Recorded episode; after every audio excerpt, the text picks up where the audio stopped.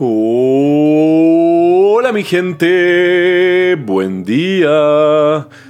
Bienvenidos a otro episodio de Mañanas con Leo. Soy anfitrión, Leo. Lunes 17 de diciembre.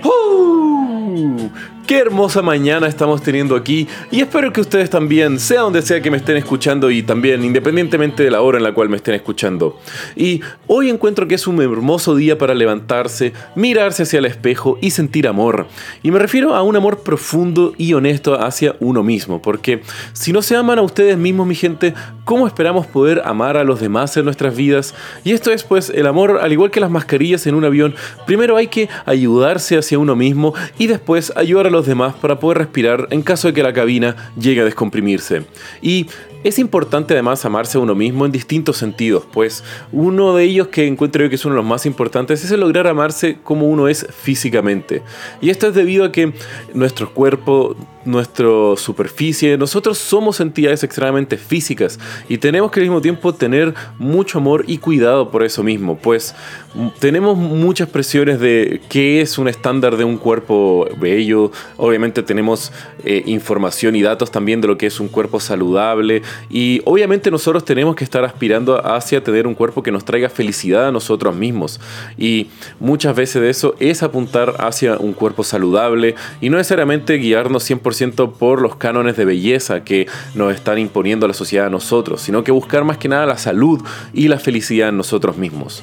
Y digo eso principalmente porque hay mucha gente que lamentablemente cae bajo las presiones sociales y claro, pueden tener cuerpos que se vean muy saludables o que se vean muy atractivos desde el punto de vista de ciertos cánones estéticos, pero que muchas veces la motivación por detrás de su actuar no es a base de algo como un amor propio, sino que al contrario, es a base de asco y de un odio hacia sí mismo. Y esto lamentablemente puede también llevar a que las personas, más allá de incurrir en hábitos saludables para llegar a un cierto estándar, si es que siguen con ese odio y con ese asco hacia sus propios cuerpos, van a seguir empujándose hacia posiblemente límites que no son para nada saludables. Así que mi gente, mi consejo del día es quiéranse y sean sanos, pero siempre amándose hacia uno mismo por sobre todas las cosas. Y ahora, hablando algo nada que ver, hoy les quiero contar un concepto de la astrofísica que siempre me ha parecido extremadamente divertido y al mismo tiempo una gran coincidencia cósmica que nos pone a nosotros como unos pocos afortunados dentro de muchos sistemas solares en el cosmos.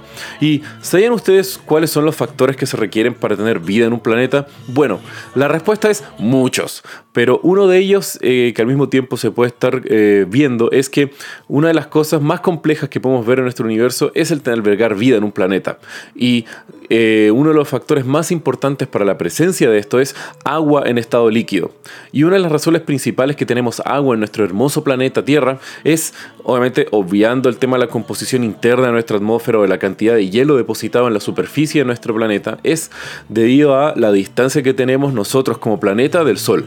Y efectivamente esto es algo bastante divertido para ponernos a pensar un poco, pues, ¿por qué somos el único planeta en nuestro sistema solar que tiene agua en estado líquido? Y esto se debe a que la Tierra se encuentra orbitando lo que se conoce como la zona de habitabilidad en nuestro sistema solar.